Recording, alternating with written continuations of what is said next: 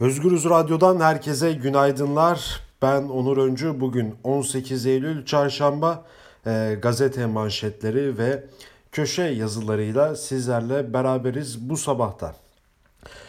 Hemen hiç süre kaybetmeden programın her zamanki olduğu gibi ilk bölümünde gazete manşetlerini okuyoruz. İkinci bölümde ise e, öne çıkan köşe yazılarını okuyacağız. Hemen ilk gazetemizle başlayalım. Yeni Yaşam gazetesi. Yeni Yaşam gazetesi bugün raflardaki yerini kulplu kumpas manşetiyle yer aldı. Hemen içeriğine giriyoruz. 12 ee, Eylül günü içinde korucuların da bulunduğu aracın çeşitli sırası, çeşit, geçişi sırasında meydana gelen ve 7 kişinin yaşamını yitirdiği patlama sonrasında HDP yönelik havuz medyasının da desteğiyle operasyon düzenlendi. Aralarında HDP ilçe eş başkanı Abidin Karaman, belediye eş başkanları Mehmet Fatih Taş ve Fatma Ay'ın da bulunduğu 5 kişi gözaltına alındı. Önceki gün mahkemeye sevk edilen 5 kişi tutuklandı. Tutuklanmaların ardından harekete geçen İçişleri Bakanlığı bu olayı bahane ederek 31 Mart'ta HDP'nin büyük bir oy farkla kazandığı ilçe belediyesine Kaymakam Mustafa Gözleri kayyum olarak atadı. Karara tepki gösteren HDP, HDP Kulp Belediyesi eş başkanlarımızın patlama ile ilişkilendirilerek tutuklanması ve yerine kayyum atanması kumpastır dedi. Bir ay önce de 3 Büyükşehir Belediyesi'ne kayyum atanmıştı. Evet, Kulp Belediyesi'ne dün sabah saatlerinde kaymakam kayyum olarak atandı. Ee, 24 saat geçmeden de öncesinde kayyumdan 24 saat bile geçmeden önce de belediye iş başkanları çıkarıldığı mahkemecide tutuklandı. Ee, büyük bir saldırı yapıldı Kulp'ta. 7 kişi hayatını kaybetti, 10 kişi yaralandı.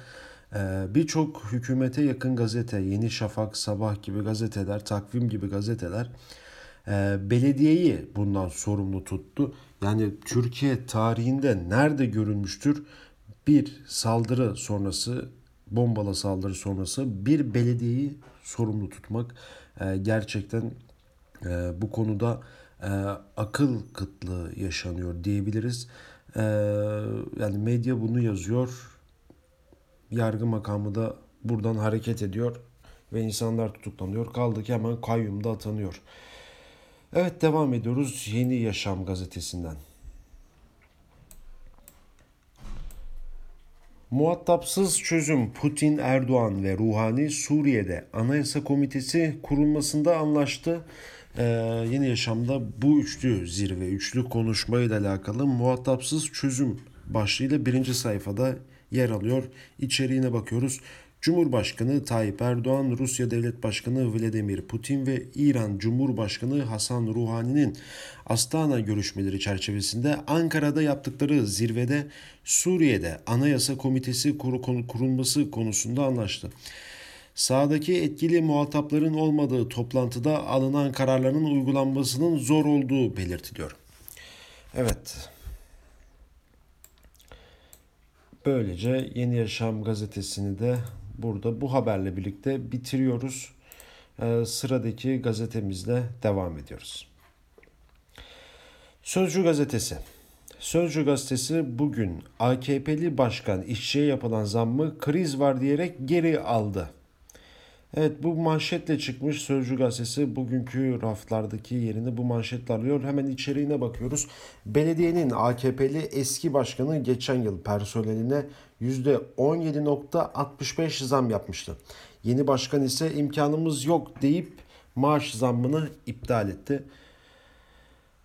Eski başkana tezahürat belediye personeli %17.65'lik zamdan sonra dönemin belediye başkanı Zihni Şahin'i böyle sevinçle omuzlara almıştı diyor. Ee, başkanı burada gösteriyor. İsmail Akduman'ın haberi bu Sözcü gazetesinde. Samsun Büyükşehir Belediyesi'nin 2100 personelinin hayal kırıklığı yaşatan olay şöyle gelişti. Belediyenin önceki başkanı Zihni Şahin geçen yıl 28 Kasım'da sendikayla sözleşme imzalayıp personele %17.65 zam yaptı. Ancak 31 Mart'ta aday gösterilmedi. Yerine AKP'li Mustafa Demir Belediye Başkanı seçildi. Yeni başkan belediyenin ekonomik durumunun iyi olmadığını ve maaşların bile krediyle ödeyebildiklerini belirtip maaş zammını iptal etti. Sendikacılar bile başkanı ikna edemedi. Belediye personeli hüsrana uğradı diyor. Sözcü gazetesi bugün bunu manşetine taşımış. Hemen birinci sayfaya bakıyoruz Söz, Sözcü gazetesinde. AKP Grup Başkan Vekili Naci Bostancı'dan diyor yargı reformu paketi için uzlaşma çağrısı. Adil yargılamanın önünü açması beklenen yargı reformu meclis, meclisin ilk gündem maddesi olacak. AKP'li Naci Bostancı hazırlıklarımızı tamamlayıp muhalefete sunacağız. Konsensustan yanayız dedi. Yine birinci sayfada yer alan bir diğer haber ise 17-25 Aralık haberlerine yayın yasağı hak ihlalidir. Anayasa Mahkemesi 17-25 Aralık olayları ile ilgili haberleri de yayın yasağı konulmasına ilişkin itirazı karara bağladı. Yüksek Mahkeme bu uygulamanın ifade ve basın özgürlüğü ihlali olduğuna hükmetti. Karar ise oy birliğiyle alındı. Bu da Sözcü Gazetesi'nin birinci sayfasında yer alan bir başka haberde. E, bu haberle birlikte Sözcü'yü kapatıyoruz. Cumhuriyet'e geçiyoruz. Cumhuriyet Gazetesi partide kal makamı kap. Emine Kaplan'ın haberi nedir peki içeriği? AKP yönetimi siyasetteki yeni oluşumların partiye bir zarar vermeyeceğini savunsa da üye üye kaybını önlemek ve yeni partiye geçişleri engellemek için bir dizi çalışma başlattı. Bu kapsamda aralarında eski milletvekili ve teşkilat başkanlarına özellikle büyükşehir belediyelerinin şirketlerinden makam mevki önerildiği belirtiliyor. Ziyaret edilen eski yöneticilere partiden kopmayın, il ve ilçe yönetimlerinde görev alabilirsiniz denildiği de dile getiriliyor. Erdoğan'ın da 30 Büyükşehir Belediye Başkanı'nın muhalefet ayrımı yapmadan toplantıya çağırıp parti tabanına kapsayıcı kapsayıcılık politikalarına geri dönüyoruz mesajı vermek istediği vurgulanmıştı. Evet AKP'deki kriz gitgide derinleşiyor her geçen gün. Daha da bu derinleşecek. Dün de eski bir AKP'li milletvekili istifa etti. Bunu yine Twitter'dan paylaştı fotoğrafı. Ve şunu söyledi. Çocuğuma Tayyip ismini vermiştim. Çok pişmanım. Artık ona Tayyip demiyorum diyor. Yani biraz durum karışık orada da. Evet yine birinci sayfada Cumhuriyet Gazetesi'nin İmamoğlu Cumhuriyet'e konuştu diyor Dilek İmamoğlu. Tüm siyasilerin eşleri görüşmeli. İstanbul Büyükşehir Belediye Başkanı Ekrem İmamoğlu'nun eşi Dilek İmamoğlu, Selvi Kılıçdaroğlu ile birlikte Başak Demirtaş'a yaptıkları ziyaretin siyasetin sert yüzünün yumuşamasına katkı sağlayacağını söyledi. Bu yönde çaba göstereceğini anlatan Dilek İmamoğlu, tüm siyasetçilerin eşleri bir araya gelmelidir dedi. Yine birinci sayfada Süleyman Soylu'yla Ekrem İmamoğlu'nun, Adnan Menderes, Fatih Rüştü Zorlu ve Hasan Polatkan'ın 58. idam yıl dönümü vesilesiyle e, anıt mezardaki buluşmasının fotoğrafını koymuş birinci sayfaya. E, ikisi tokalaşmıştı. Bunu böyle taşımış. Onun dışında birinci sayfada Rıza Kaya dördüncü kez dünya şampiyonu Greco-Romen'de. Bu da e, Cumhuriyet Gazetesi'nin birinci sayfasında yer alan bir diğer haber. Karar gazetesine geçiyoruz. Kararın manşeti. Avrupa'nın çöpüne mi layığız biz? Evet. Çin ve Filipinler yasakladı, Polonya kapısını kapattı. Avrupa'nın plastik çöplerinin yeni adresi Türkiye oldu. 2016'da aylık 4000 ton olan çöp ithalatın 2 sene sonra 7 kattan fazla artarak 30 bin tonu geçti. Geri dönüşüm tesislerinde sadece iç pazara sunulmak üzere işlenen çöplerin çevre ve insan sağlığına zararı ise uzmanların kabusu oldu diyor. Karar Gazetesi bu durumu, bu sorunu çöp ithalatının 7 kat artmasını e, manşetine taşımış. Evet yine birinci sayfa haberlerine bakıyoruz kararda. Silahı dolu ama cebinde diyor. Trump'ı göstermiş evet. Riyad dünyada alarm zillerini çaldıran Aramco saldırısını incelemek üzere bir heyetin ülkeye davet edileceğini bildirdi.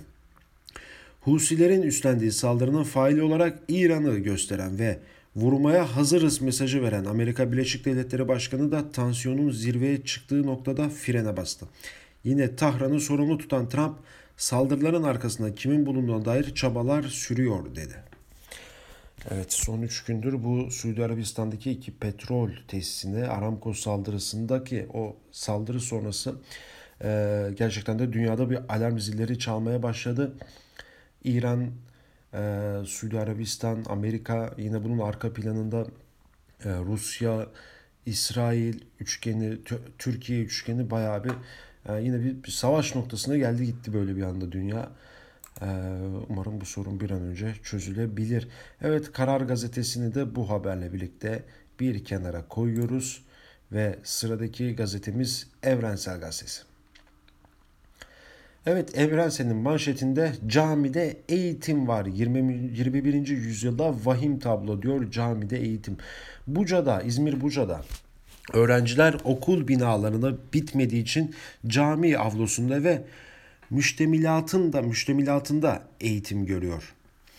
İzmir'in Buca ilçesi Belenpaşa mahallesinde yenilenmek için yıkılan ilk ve ortaokul binaları yapım işini alan firma iflas edince yarım kaldı. Binaları tamamlayamayan Bele, Belenbaşı İlköğretim Okulu öğrencilerinin bir kısmı cami avlusunda kurulan konteynerlarda bir kısmı da caminin içinde eğitim görmeye devam ediyor.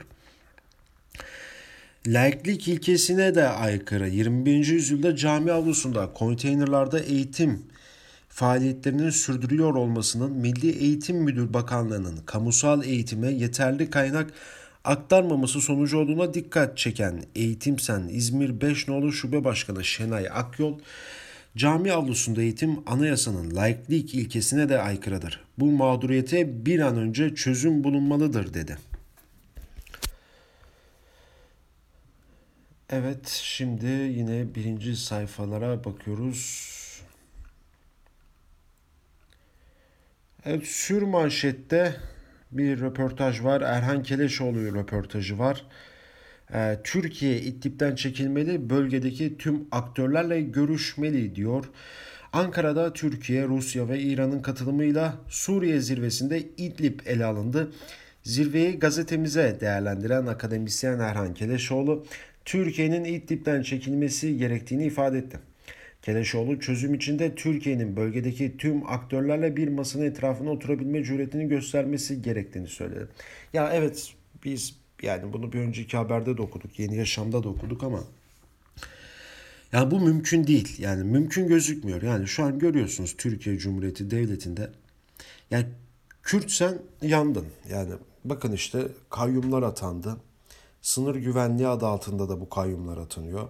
E, sınırda devriyeler yapılıyor. Zaten geçen sene Afrin'e girilmiş. E, oraya da gireceğiz diyor Cumhurbaşkanı. Gösteriyor. Bunun daha doğusuna da gideceğiz. Daha doğusuna gideceğiz diyor. Yani söylemler sert, sert icraatlar sert. Bir göz açtırmama var. Yani o bölgede, Rojava bölgesinde kim Kürdün yanında yer alıyorsa onu bir anda hedef gösterme var ve nefret var. Yani bu konuda Evet bu işin normali bu olabilir ama biz artık Türkiye'de bunun normalini de bence konuşmamalıyız. Yani normali de artık söylememeyiz. Yoksa tamam çok doğru. Yani evet Türkiye tipten çekilsin. Bölgede muhataplar yani sırf İran ve Rusya değil. Orada bir sürü muhatap var. Onlarla da görüşsün. Mesela Kürtlerle de görüşsün demesi. Ee, ama işte olmuyor. Böyle olmuyor. Bunun dışında başka bir çözüm yolu bulunmalı bence. Evet Evrensel'in birinci sayfasına bakıyoruz. Başka AKP önündeki annelere gözaltı. Evet Diyarbakır'da HDP il binası önünde ailelerin oturma eylemi devam ederken AKP il başkanlığı binası önünde anneler barış istiyor pankart açıp oturma eylemi başlatan beyaz tülbentli annelerden 5'i gözaltına alındı. Bu da iktidar riyakarlığına çok somut, çok güzel bir örnek. Evet, Bir Gün Gazetesi'ne geçiyoruz. Bir gün gazetesi de evrensel gibi manşetini camideki o eğitime ayırmış. Ee, özel çocuklara camide eğitim diyor. Zihinsel engellerin de aralarında olduğu özel eğitime muhtaç öğrenciler için Milli Eğitim Bakanlığı yerine müftülük harekete geçti. Öğrencilere Kur'an eğitimi verilecek. Evet bir önceki haberin devamı niteliğinde aynı başlık, aynı manşet. Başlık farklı pardon. Evet birinci sayfa haberlerinde Suudi konsolosluğu için taşınma kararı diyor Bir Gün Gazetesi birinci sayfadan.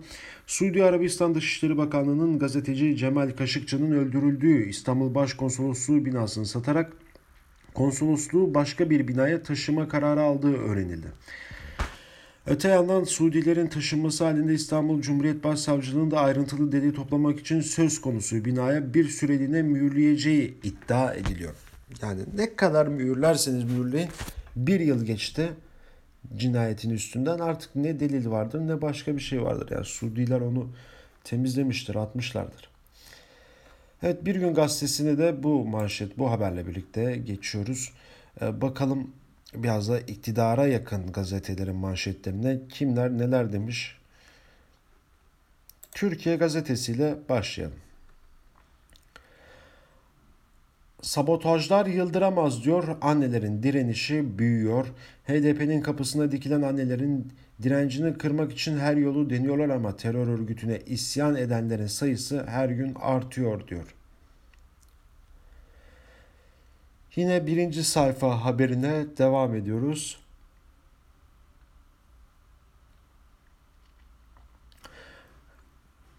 Evet Erdoğan, Putin ve Ruhani'ye üçlü zirvede Aydın İncir'i ikram etti diyor. Çok önemli bir şey bu birinci sayfa haberi için. Cumhurbaşkanı Erdoğan yol haritasını çizdi. Hedef 2 milyon Suriye'yi topraklarına kavuşturmak diyor. Evet mültecileri geri göndermeden söz ediyor burada. Evet bugün 4 dörtlük şampiyon Rıza Kaya dördüncü kez Greco-Romen'de dünya şampiyonu oldu diyor.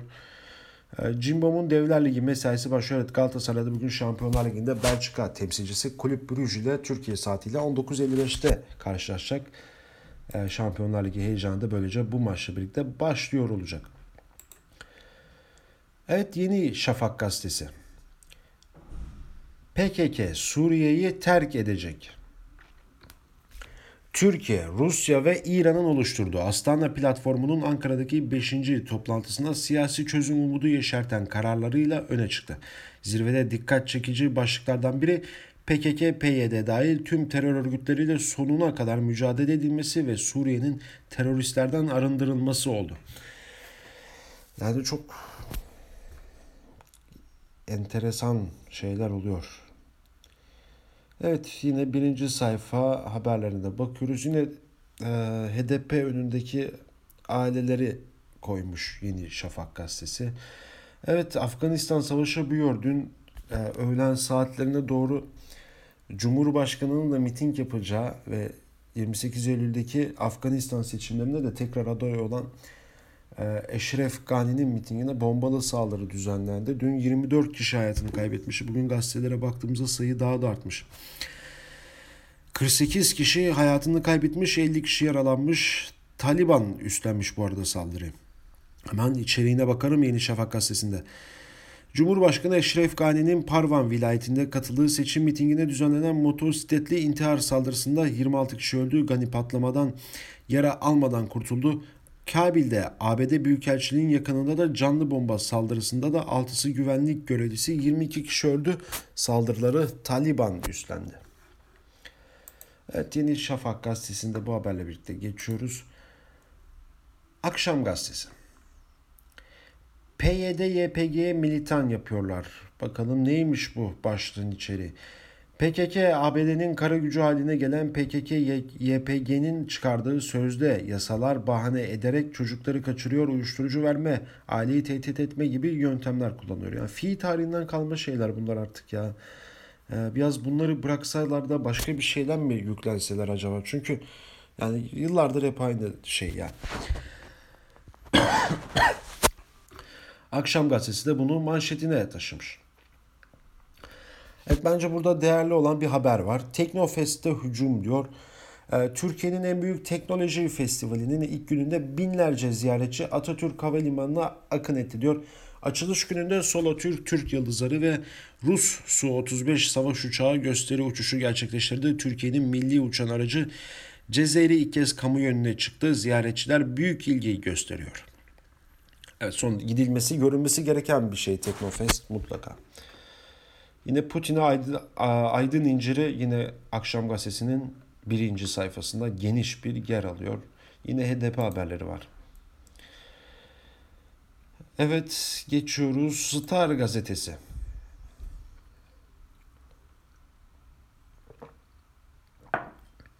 Star gazetesinin manşetinde evet seri tacizciye iyi hal ödülü. Evet bakalım içeriğine. İzmir 4. Ağır Ceza Mahkemesi akıl almaz bir karara imza attı. 13 yaşındaki kız çocuğu birden fazla cinsel istismardan suçlu bulunan 39 yaşındaki sanığa iyi hal indirimi uygulayarak cezasını hafifletti. Son derece önemli bir haber bu. Star'ın manşetinde bir de üstelik. Kadın cinayetleri ve çocuk istismarının önlenmesi için son yıllarda olağanüstü bir çabayla yasal tedbir ve düzenleme yapılırken İzmir'den gelen bir haber bu kadar da olmaz dedirtti. 13 yaşındaki kız çocuğu A.G'yi birden fazla cinsel istismara uğrayan, uğratan 39 yaşındaki komşusu M.Y.Y hakkında ailesinin şikayeti üzerine dava açıldı. İzmir'de görülen davaya Aile Bakanlığı da müdahil oldu. Bakanlık avukatı Müjgan Bilgöz'den sanığın tutuklanmasını ve ceza indiriminin yapılmasını, yapılmamasını istedi. Mahkeme 12 yıl 6 ay ceza verdiği sanığın duruşmadaki iyi halini gerekçe göstererek cezayı 10 yıl 5 aya indirdi. Tutuklanmasına da gerek olmadığına hükmetti. Tam bir Türkiye gerçeği. İktidar bununla ilgili önlemler almıyor. Aksine önlem almak isteyen, bunun için mücadele eden kadın örgütlerine, sivil toplum kuruluşlarına da e, sokaklarda, meydanlarda biber gazı jopla saldırıp gözaltına aldırtıp e, onları da ayrılıkçı olarak niteleyebiliyor. Yani aslında bu Star'ın dediği gibi ya tam çok bence manşetlik bir haber bu. Kesinlikle manşetten başka bir yerde verilmemesi gerekiyor. E, Star'dan görmediğimiz bir şey ama bununla ilgili burada hükümeti geçirmesi sıkıntı. Hükümet bununla ilgili hiçbir şey yapmıyor. Hükümet bir şey yapsaydı bu böyle olmazdı. Evet son olarak birinci sayfada okuyacağımız haber işgal ve zulüm vaatleri Netanyahu'yu kaybettirdi. Tekrar göreve gelmesi halinde Ürdün Vadisi ve Ölü Deniz'in kuzeyindeki toprakları ihlak etme sözü veren İsrail Başbakanı Benjamin Netanyahu liderindeki sağ blok koalisyon kurmak için gerekli 61 vekil sayısına ulaşamadı. Irkçı Liberman'ın partisi kilit hale geldi diyor. Evet gazete manşetlerini bu haberle birlikte sonlandırıyoruz ve köşe yazılarına geçiyoruz artık.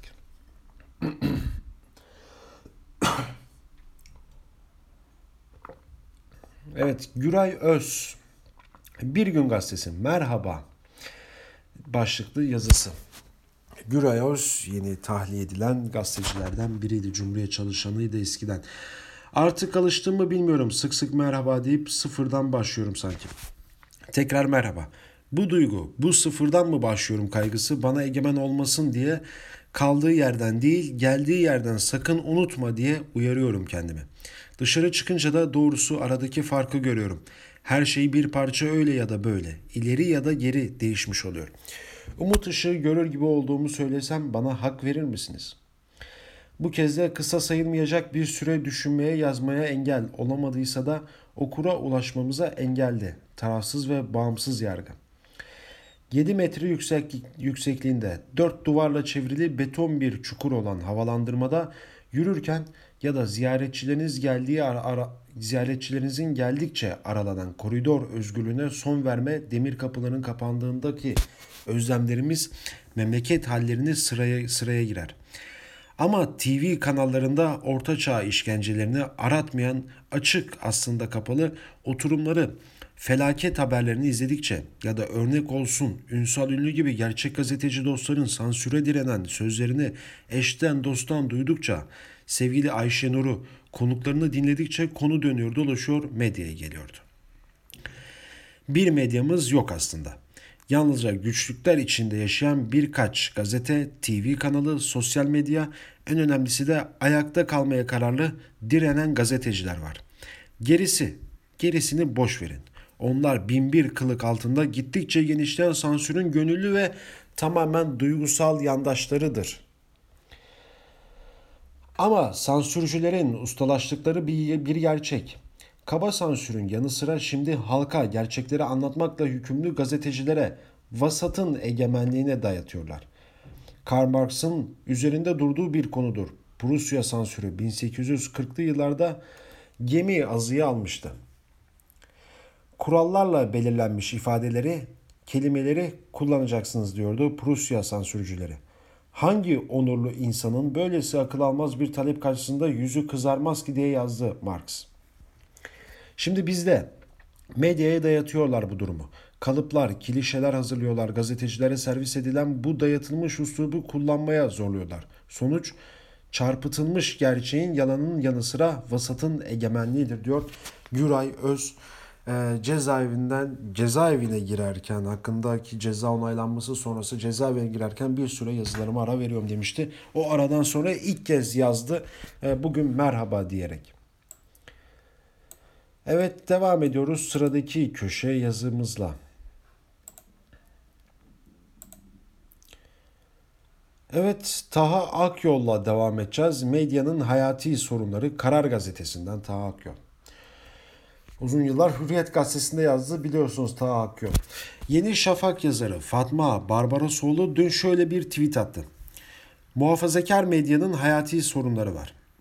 Bu haliyle kendi ayağına kurşun sıkıyor. Şöyle bir anket yapsınlar.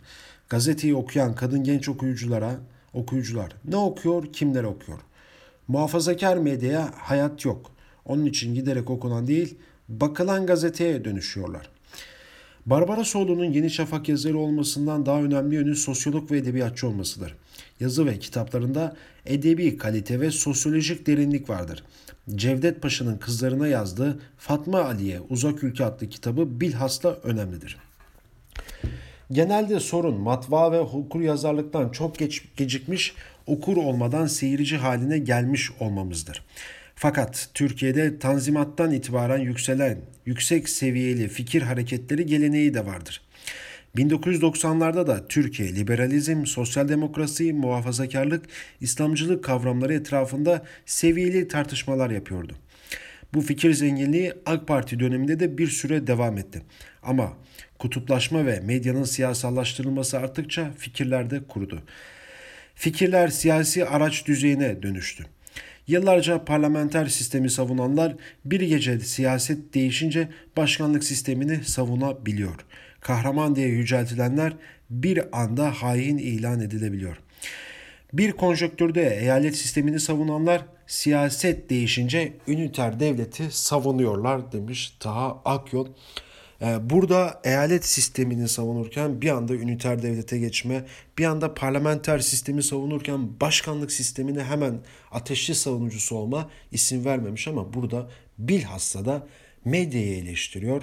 Tahakkül bilhassa da Yeni Şafak gazetesine böyle güzel isim vermeden e, eleştiriyor. Tabi sırf burada Yeni Şafak değil yani gazetecilerin partizanlaşması, gazetecilerin militanlaşması sonrası Yeni Şafak gibi hükümete yakın bütün gazetelerde ve gazeteciler e, hükümet, devlet ne diyorsa oraya e, dönüş sergiliyorlar. Bu da son derece sıkıntılı, problemli bir durum. Ne diyelim? Evet, köşe yazarlarıyla e, devam edeceğiz. Evet, Süleyman Özışık, Türkiye Gazetesi. Bülent Arınç'ın Canan Kaftancıoğlu ve Ahmet Türk ile ilgili söylediği sözler AK Parti içinde tepki var. Özellikle Çanakkale Milletvekili Bülent Turan'ın tepkisi çok sert. Yalnız dikkatinizi çekerim. Bülent Turan dediğimiz adam aynı zamanda AK Parti Grup Başkan Vekili. Yani öyle Bülent Arınç gibi kendi adına ve kendi başına konuşan biri değil. Bülent Arınç'a tepkisi de AK Parti adınaydı zaten. Sayın Arınç kusura bakmasın ama ben bu tartışmalarda sözlerin ne kadar sert olsa da Bülent Turan'ın haklı olduğu kanaatindeyim. Neden? Öncelikle şunun adını koyalım. Bülent Arınç Cumhurbaşkanlığı Yüksek İstişare Kurulu üyesi biri ise öyle önüne gelen ekrana çıkıp ben Bülent Arınç olarak konuşuyorum deme hakkına sahip değil. Gördüğü bir yanlış var ise bunu önce Cumhurbaşkanı ile sonra da parti genel merkezi ile istişare eder.'' İstişare kurulunda olmasının nedeni de bu değil mi zaten? E bunu işaretlerini yapmadan ekranlarda söylediği her sözü kendisi kadar AK Parti'ye ve Cumhurbaşkanı'na da bağlar. Kaldı ki Bülent Arınç yaşı itibariyle AK Parti'nin önde gelen isimlerinden biri. Yani özüyle sözüyle kendinden sonra gelecek olanlara örnek olan biri. AK Partiler bu konuda kendisini örnek alıp ekranlara çıkar, çıkarak haldır huldur konuştuğunu düşünsenize. Bu işin sonu ne olur acaba? Arınç'ın haksız olduğu ikinci bir nokta daha var. Canan Kaftancıoğlu hakkında verilen yargı kararının yanlış olduğu hususunda Sayın Arınç'a kısmen katılıyorum. Kaftancıoğlu'na 2013 yılında söylediği sözlerden 6 yıl sonra dava açan yargı, yargı değildir. Bu konuda aynı düşünüyoruz. Lakin göreve geldiği 3 aylık süre içinde Mardin Büyükşehir Belediyesi'nde yüzlerce şehit yakınını işten çıkarıp onların yerine 300 PKK'lı teröristi işe alan Ahmet Türk'ü topluma adeta çok iyi iş yapmış gibi anlatıyor Sayın Arınç. CHP ve HDP'nin Cumhurbaşkanı'na ve İçişleri Bakanlığı'na bu mesele üzerinden saldırdığını bile bile görevden almanız haksız olduğunu söyleyeceksin. Bizim İçişleri Bakanımız Ahmet Türk'ü terörlü destek suçundan aşağı aldı ama onu teröre destek gibi bir durumu yok demenin Erdoğan'a diktatör diyenlerin elini güçlendirdiğini bilmiyor mu Sayın Arınç demiş Süleyman Özışık bugünkü Türkiye gazetesindeki köşe yazısında. Ee, evet Canan Allah'tan Canan Kaftancıoğlu konusunda katılıyor Bülent Arınç'a. Yani ona katılmasa daha büyük sıkıntı yani. Evet geçiyoruz diğer gazetelere. evet Can Ataklı yine mi baskın seçim geliyor? Bugün bizim manşetimiz de bu olacak. Yine mi baskın seçim geliyor? Yine mi baskın seçim mi geliyor? İktidar zor günler yaşıyor. Sorunların üzerinden gelmesi çok zor. Saray artık Türkiye'yi yönetemez durumda. Ancak söylemine bakarsanız hala sanki süper güç gibi davranmaya çalışıyor. Bir taraftan Amerika'ya parmak sallarken diğer taraftan Rusya ile aşık atışıyor havasında. İçeride ise ne işsizlik ne pahalılıkla ne üretim açığı ile ne bütçe ile baş edemiyor. Buna karşı giderek sertleşiyor, düşmanlarını körüklüyor, kavga çıkarmaya hazır bir görünüm sergiliyor. Partisindeki huzursuzluk giderek büyüyor. Şimdilik önemli isimlerle ilgili bir sorun çıkmazsa alttan bir erime var. Parti kurma hazırlığı olan eski dostlar işi sıkı tutmaya çalışıyor. Peki ne olacak? Saray bu badireyi nasıl atlatacak, nasıl tekrar güven kazanacak? Bir baskın seçimde belki. Çok güvenerek ve inanarak söylemiyorum ama Ankara'da bazı kaynaklarım Kasım'da bir baskın seçim hazırlığı olduğunu söz etmeye başladı. İlk anda saçma bir fikir gibi geliyor değil mi? Ağır bir İstanbul yenilgisi, bütün önemli büyük şehirlerin kaybedilmiş olması, iki yeni partinin kurulacak olması, tabandaki kaynaşma ve istifalar varken ve en önemlisi ekonomi çürümüş, işsizlik başını almış gitmiş, her taraf kaynarken bir seçim yapmak hiç de akıllıcı değil. Mantık böyle ama bir de siyasetin öteki yüzü var.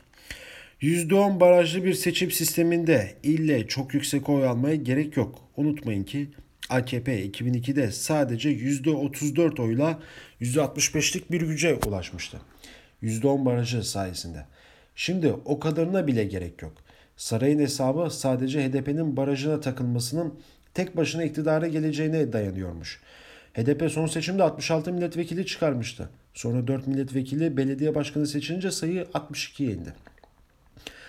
Bu milletvekillerinin birkaçı hariç hepsi Güneydoğu illerinden seçildi. Bu bölgede milletvekili çıkaracak sayı ulaşan HDP ve AKP dışında parti yok. Eğer HDP barajı aşamazsa AKP en az 59 milletvekilini havadan kazanıyor. AKP kurmayları oy düşürmesine, oy düşüşüne rağmen Orta Doğu, Anadolu ve İç Anadolu ve Karadeniz'de partinin birinci çıkacağına inanıyor demiş. Can Ataklı bugünkü Sözcü gazetesindeki köşe yazısında erken seçim e, erken seçimi dillendirdi. Erken seçim gelebilir dedi. Bunun gerekçelerini de yazdı. Evet devam ediyoruz. Ahmet Nesin artı gerçek. Dincilerin kadını siyasette kullanma kılavuzu demiş. Türkiye'de siyasette kadın ne zaman çok yer sahibi oldu diye düşündüğümde aklıma çok fazla olay gelmiyor. En çok aklıma gelen olay Mustafa Kemal'in Kemal'in kadına seçme ve seçilme hakkı vermiş olduğu tarih geliyor ki bu bile bana çeşitli nedenlerle çok komik ve antidemokratik gelir. Bütün Kemalistler sıkıştığında Atatürk'ün kadına seçme ve seçilme hakkının İsviçre'den bile erken verdiğini söyler. Hem kendileri hem de Mustafa Kemal'i demokrat yaparlar ve bunu devrim olarak tanımlarlar. Oysa ben olaya hiç de öyle bakmıyorum. Birincisi bir olayın devrim olabilmesi için olayın içindeki insanların bunu istemeleri ve hem devleti hem de hükümeti zorlamaları gerekir. Oysa seçme ve seçilme hakkı hiç de öyle değil. Tam tersine bir erkek tarafından verilen bir hediye gibi. Kadınlara oy hakkı verilmiş ama Cumhuriyet kurulduğunda okuma yazma bilen kadınların oranı yüzde iki. Yani pusulayı bile okuyabilecek kadın sayısı sınırlı. Bunu bu hak verilsin ya da verilmesin tartışması olarak söylemiyorum. Okuma yazmayı yazması olmayan bir bireyin zaten birey de olamıyor bence. Kendisine hak verip verilmediği gibi tartışması yok. O yüzden devrim falan değil. Kadının örtünmesi kuralı da aynı mantıkla değil mi? Kadınlar bir araya gelip de açık bedende erkekler tarafından ne kadar rahatsız edildikleri üzerine örgütlenip de bunu protesto bunu protesto da edip bunu tartışıp tartışmışlar. Hayır, Cumhuriyet kadınlarıyla aynı durumdalar ve erkeğin tahakkümü altındalar ve erkek yasa kitabı elinde. Onlar hakkında kararlar alıp yazıyor ve uygulamaya başlıyorlar. Sonunda da kadına sormadan aldığı bu kararı kadınların giyim özgürlüğü diye siyasi anlamda piyasaya sürüyor, sürerek kadını bulla kullanıyorlar demiş Ahmet Nesin. O da bugünkü yazısında bu soruna dikkat çekmiş. Evet devam edeceğiz. Cem Küçük'e geçiyoruz. Cem Küçük Türkiye gazetesinde yüksek yargı FETÖ şirketleri ve içerideki FETÖ'cüler yazılı bir başlık atmış. Bakalım nedir bunun içeri. Önce FETÖ şirketlerinden başlayalım. 1 Mart 2014'teki meşhur TUSKON toplantısında devlete meydan okuyan FETÖ'cü iş adamlarını gördük. 15 Temmuz öncesi yargıda çok az kişi topa girdiği için birkaç FETÖ şirketine dokunabilmişti. 15 Temmuz sonrası iş dünyasında belli bir temizlik yapıldı. Akın İpek, Kaynak Holding, Boydak gibi şirketlere kayyum atandı ve bazılarına müsaade edildi. Yani şirketlerin yönetimi olduğu gibi devlete geçti. Türkiye'nin birçok yerinde FETÖ ile istiraklı şirketler şirketlere kayyum geldi. Şirketlerin FETÖ'cü sahipleri tutuklandı, yattığı süre göz önünde alınıp tahliye edilenler oldu. Hala içeride olanlar var. Ancak burada sorulması ve muhatapların cevaplaması gereken sorular var. Daha önce bu konuşmayı köşede yazmıştım. Konya'da Ali Egemen itirafçı oldu. El konulan mallarını geri aldı ve beraat etti. Ahmet Küçükbay %13'lük kısmı hariç mallarını geri aldı. Küçük bir cezayla kurtuldu. İzmir'deki FETÖ'nün Babalar grubu dosyasında Yargıtay'da. Türkiye'nin birçok yerinde FETÖ'cü iş adamları şirketlerini geri aldılar. Adı yönetim kayyum ama o kayyumu olan ama aslında sahiplerinin idare ettiği şirket örnekleri de var. Söylenenlere göre bazıları hariç Avrupa İnsan Hakları Mahkemesi'nden döner diye şirketleri geri veriyor. Çünkü şirketlerin elde ettiği kar ve malları FETÖ eliyle kazandıklarını ispat etmek gerekiyormuş. FETÖ'cü olduklarını bildiğimiz insanlar şirketlerini iade edilmesi ayrı bir garabet demiş. Cem Küçük o da bugünkü yazısında köşe yazısında. Hemen geçiyoruz. Akif Beki Karar Gazetesi S-400'ler ümmetin güvencesi olabilir mi? Putin Kur'an'dan ayet okudu diye geçiyor haberlerde. Rus liderin Cumhurbaşkanı Erdoğan ve İran Cumhurbaşkanı Ruhaniye ortak basın toplantısındaki bir ayrıntı. Ankara'daki üçlü Suriye zirvesinde Müslümanlara sempatik bir selam çakma jesti gibi sunuluyor. Acaba Yemen'de Suud, Konsu, Suud Konsu koalisyonuyla İran destekli Husiler arasında savaş sorulduğunda hiç tekmelemeden ayetlere başvuruyor Putin. Hazır cevap olduğunda şüphe yok ama ezberi ne kadar kuvvetli olursa olsun Kur'an kursu görmediği ve abdestsiz hafız olmadığı kesin. Demek ki soru beklediği üzere çalıştığı yerden. Önceden hazırlanmış cevabın kurgusu da tesadüf değil. Savaşan taraflara evvela saldırıdan uzak durmalarını ve diyalogla çözüm aramalarını öneriyor. Gayet planlı ve bilinçli bir seçimde Allah'ın ipine hep birlikte sımsıkı sarılın. Siz düşmek siz düşmanken kalpleriniz birleştirdi ve sizi kardeş kıldı mealindeki ayeti hatırlatıyor sonra. Yani yapmayın, savaşmayın, siz kardeşsiniz kartesine getiriyor. Ama o da ki savaşmak zorunda kalırsanız ona da bir reçetesi var. Nefsi müdafaa ile yetinin kendinize savunmaktan fazlasını yapın diyor. Akif Beki bugünkü köşe yazısında Erdoğan'ın eski danışmanlarından olur kendisi de. Ee, bugün de böyle bir yazı yazmış. Evet süre de geçiyor. Hemen Yeni Çağ Gazetesi'nden Orhan Uğuroğlu Putin ve Ruhani Erdoğan'a ne mesaj verdi? Suriye krizini çözmek için Türkiye, Rusya, İran üçlüsü 5. kez Ankara'da ve her nedense Çankaya Köşkü'nde bir araya geldi. Türkiye, Rusya ve İran liderlerin bir araya getiren Ankara'daki üçlü zirvenin birincisi 22 Kasım 2017'de Soçi'de yapıldı. İki yılda beş kez yapılan bu zirvede Cumhurbaşkanı Recep Tayyip Erdoğan, İran Cumhurbaşkanı Hasan Ruhani ve Rusya Federasyonu Devlet Başkanı Vladimir Putin katıldı. Suriye'deki terörün ve savaşın sona ermesi için toplanıyorlar ama Suriye Devlet Başkanı Beşar Esad yok, Başar Esad yok ama temsilen Putin var. Amerikan Başkanı Donald Trump yok. Temel konu Suriye'de yeni bir anayasa yapılması, buna bağlı olarak seçim yapılması ve demokrasi kurallarının yerleştirilmesi. Öncelikle önemli bir gelişmeyi vurgulamak istiyorum. 11 Eylül 2019 tarihinde Birleşmiş Milletler Suriye Arap Cumhuriyeti Bağımsız Uluslararası Araştırma Komisyonu yaptığı basın toplantısında Suriye'de insan hakları ihlalleri raporunu açıkladı. Komisyon raporunda ABD öncülüğündeki koalisyonun Rusya ve rejim eylemlerinin SGD adını kullanan YPG-PKK'nin savaş suçları kapsamında girebileceğini bildirdi. Raporda yılbaşında Temmuz ayına kadar olan zamanda yaklaşık 300 görüşme uydu görüntüleri, fotoğraf ve video analizlerine dayandığını vurguladı, diyor Orhanoğlu bugünkü köşe yazısında. Yine hızlı olarak geçeceğimiz bir diğer yazı Habertürk'ten Fatih Altaylı. Hürriyet'in bir grup yazarı ve yöneticisinin yerli otomobili prototipini görmeleri ama yazmalarını eleştirmiştim ya kendi grubun liderini zanneden hanımefendiden yanıt geldi. Hayli uzun bir yanıt ve en az yayınladık, yayınladıkları ilk haber kadar komik, eğlenceli bir yanıt. Mesela hanımefendi şöyle başlamış. Hürriyet Türkiye'nin en büyük haber platformu. Bu cümle bizler için komedinin doruğu. Hürriyet için ise trajedinin. Evet bir zamanlar Hürriyet Türkiye'nin en büyük haber platformuydu. Ama bunun üzerinden epey bir zaman geçti. Çok uzun bir zaman. O zamanlar Hürriyet'in Ankara temsilciliğine mesela en iyi haber yapanlar getirirlerdi. En iyi yalakalık yapanları değil. O bayağı sertçinmiş Fatih Altaylı. Bugün artık Türkiye Hürriyet Türkiye'nin haber platformu değil olsa olsa Türkiye'nin mizah platformu. Yapmadığı, yapamadığı haberciliğiyle mizah konusu olan bir platform. Tabii ki bu sizin kabahatiniz değil hanımefendi. Elbette hürriyet bu hale siz oradan olduğunuz için düşmedi. Ama hürriyet bu hale düştüğü için siz oradasınız. Gelelim otomobille ilgili verdiğiniz yanıta.